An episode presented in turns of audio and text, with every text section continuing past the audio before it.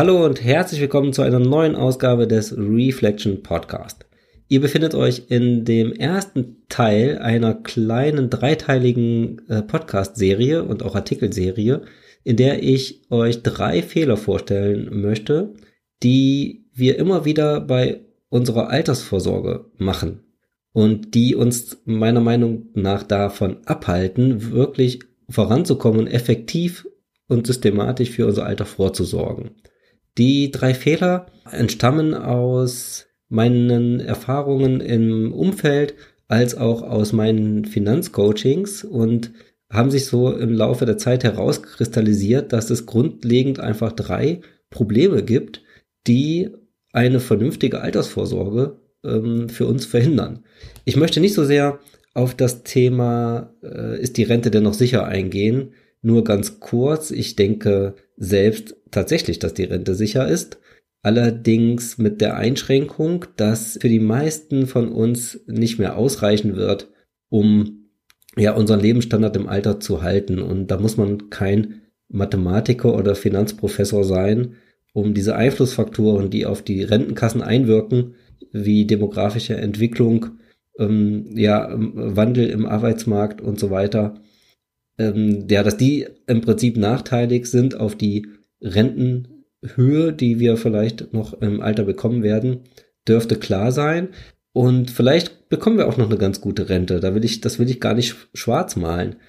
Es ist aus meiner Sicht trotzdem ähm, nützlich für dich und äh, für alle anderen äh, eben auch äh, für das Alter ein Finanzpolster aufzubauen, sei es um die eigene Rente später mal ergänzen zu können oder einfach um flexibler zu werden, um vielleicht den Job, den man wegen Geld machen muss, nicht mehr so machen muss oder die Arbeitszeit reduzieren kann oder ähm, ja sich mit Dingen beschäftigen kann, die einem vielleicht mehr liegen oder eine längere Auszeit zu nehmen und so weiter. Also ein Finanzpolster ähm, kann sowieso Sinn machen, also der private Vermögensaufbau unabhängig auch der klassischen Ergänzung der Rente. Ja, kommen wir nun zum ersten Fehler und der klingt sehr banal, ist aber trotzdem so wahnsinnig wichtig, deswegen bringe ich ihn auch gleich in der ersten Folge. Ähm, wir fangen nicht an. Äh, wer nicht anfängt, der wird natürlich auch nicht fertig werden können. Äh, es liegt auf der Hand. Aber warum ist das so wahnsinnig wichtig? Weil eben die Zeit, die uns beim Sparen oder beim Investieren bleibt, hat fast den größten Hebel auf unser Endvermögen, was wir noch erwirtschaften können. Und dafür habe ich im zugehörigen Artikel einen kleinen äh, Chart, der das sehr gut äh, illustriert. Aber hier im Podcast ähm, zitiere ich einfach mal aus diesem Chart zwei Zahlen. Die eine Zahl ist 61.000 Euro. Die würde ich mit einer ähm, Anlage zu 7,5 Prozent aus 10.000 Euro erwirtschaften können wenn ich 25 Jahre anlege. Also ich investiere am Anfang 10.000 Euro, lasse das laufen, investiere kein Geld mehr dazu, nur eine einmalige Sache. Ich möchte nur zeigen, wie die Zeit sich auswirkt auf unser Endvermögen. Nach, dann habe ich nach 25 Jahren, wenn sich das zu 7,5 Prozent verzinst, wie ich auf die 7,5 Prozent komme, dazu komme ich in einer anderen Episode nochmal ausführlicher. Hier lassen wir es erstmal so stehen wir könnten auch eine andere Prozent, also eine andere Rendite nehmen, würde der Unterschied ähnlich aussehen. Es kommt nicht darauf an, ob man jetzt mit 8%, 7,5% oder 6% hier rechnet. Der Unterschied liegt einfach in der Zeit, die wir das Geld investieren. Nach 30 Jahren hätten wir ein Endvermögen von ungefähr 87.500 Euro. Das bedeutet, ähm, die 61.000 gegenüber die 87.500 Euro sind in Anführungszeichen nur fünf Jahre Unterschied. Heißt also, wenn ich fünf Jahre später beginne, mich um meine Altersvorsorge zu kümmern oder um meinen Vermögensaufbau zu kümmern, dann verschenke ich fast ein Drittel der ja der der der, Kapit der End, des Endkapitals des möglichen Endkapitals einfach nur weil ich nicht ähm, früher angefangen habe. Damit ist jetzt noch nicht äh, Themen wie Inflation, Steuern, ähm, Anlageprodukte und alles Mögliche mit berücksichtigt. Es geht hier rein um den Faktor Zeit Und egal, wie viel Steuern ich zahlen muss, egal wie die, wie die Inflation äh, ist und wie die Rendite tatsächlich am Ende ausfällt, ähm, der Unterschied wird immer da sein. In diesem Chart sieht man es sehr schön. Das kann ich jetzt natürlich im Podcast jetzt nicht so gut rüberbringen, aber man sieht sehr gut, ähm, gerne mal auf den Artikel klicken äh, in meinem Blog auf reflection.de, Reflection mit reflect-ion geschrieben. Da sieht man sehr schön, dass man in den ersten fünf Jahren der Unterschied gar nicht oder der, ja, der Anstieg der, des Kapitals gar nicht so stark ist. Und das natürlich erst am Ende so richtig nach oben abgeht. Das heißt, der Zinseszinseffekt, der ist an, in den letzten fünf Jahren natürlich viel stärker als in den ersten fünf Jahren.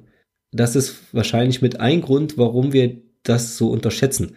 Wir, ähm, wir Menschen können nicht so gut in exponentiellen Zahlen rein denken. Bei uns ist im Prinzip alles in der Physik um uns herum, ist alles äh, eher linearer Natur. Und dieser Zinseszinseffekt, den haben wir nicht auf dem Schirm. Und wenn wir uns das nicht vergegenwärtigen, ja, dann kommen wir eben selten zu dem Entschluss, dass wir so früh wie möglich anfangen müssen. Wie, oder wie wichtig das ist. Ich habe nochmal drei Gründe mitgebracht, warum ähm, wir nicht beginnen. Ähm, erstens, wir haben zu wenig Wissen oder Interesse am Thema. Klar, Thema Altersvorsorge oder Vermögensaufbau, das ist nicht gerade das Lieblingsthema von, von den meisten. Ja, wenn ich die Wahl habe, äh, Fußball zu gucken oder eine Netflix-Serie oder mich um die private Altersvorsorge zu kümmern, dann werde ich wohl äh, eher Netflix oder Fußball wählen. Das zweite Thema ist, ähm, ja, habe ich genug Wissen, um mich überhaupt darum kümmern zu können? Also nehme ich ein fertiges Produkt, soll ich es selbst versuchen? Welche Risiken gibt es da überhaupt? Soll ich Riestern? Äh, soll ich Rürup machen, wenn ich selbstständig bin? Ähm, betriebliche Altersvorsorge, kommt das in Frage? Soll ich einen Banksparplan machen, Fonds sparen? Was passt überhaupt zu mir? Wem schenke ich überhaupt mein Vertrauen? Und diese ganzen Fragestellungen äh, ja, tragen dazu bei, dass man das Thema vor sich herschiebt. Das ist nämlich der zweite Punkt. Aufschieberitis nach dem Motto, wenn ich dieses Jahr nicht anfange, dann fange ich ja nächstes Jahr an. Äh, diese typischen Vorsätze vielleicht. Nächstes Jahr kümmere ich mich mal um meine Altersvorsorge oder ich lese mir mal was an oder ich, ich grab mich mal in das Thema so ein bisschen rein. Und dann heißt das oft, na gut, kannst nächstes, nächsten Monat noch machen oder nächstes Jahr. Man schiebt es einfach vor sich her. Der dritte Grund ist ein bisschen, ein bisschen anderer Grund, ähm, der vielleicht nicht so viele betrifft, aber das habe ich auch schon erlebt das Thema der Optimierung. Das bedeutet, man weiß nicht so recht, wie man es angehen soll und sucht nach dem perfekten Produkt oder nach dem perfekten Vorgehen oder nach dem perfekten Zeitpunkt, die Altersvorsorge nun endlich anzugehen oder den Vermögensaufbau anzugehen und optimiert so lange herum, auch wenn es darum geht, ein Aktienportfolio oder ein ETF-Portfolio zusammenzustellen. Das ist ein typisches Problem, dass man ja theoretisch so lange rumoptimiert, bis man endlich zufrieden ist und dann startet, vergeht ähm, viel Zeit. Man soll sich natürlich Zeit lassen, wenn man langfristig investieren möchte, dass man das auch ordentlich ausarbeitet, auf jeden Fall. Aber endlose Optimiererei. Nächstes Jahr könnte ja noch ein besserer ETF zu noch günstigeren Kosten erscheinen, den ich dann vielleicht nehmen kann. Das führt dazu, dass man letztendlich ja nicht startet und im, im Staaten selbst liegt ja letztendlich die höchste Rendite. Ja, das zum ersten Fehler zum Thema Altersvorsorge. Ähm, ich werde noch zwei weitere in den nächsten Podcast-Episoden nachliefern. Und im Anschluss an dieser Serie werde ich einen Ansatz vorstellen, wie du mit vier Steps, also mit vier relativ einfachen Steps, deine Altersvorsorge in Eigenregie aufbauen kannst, umsetzbar und kostengünstig.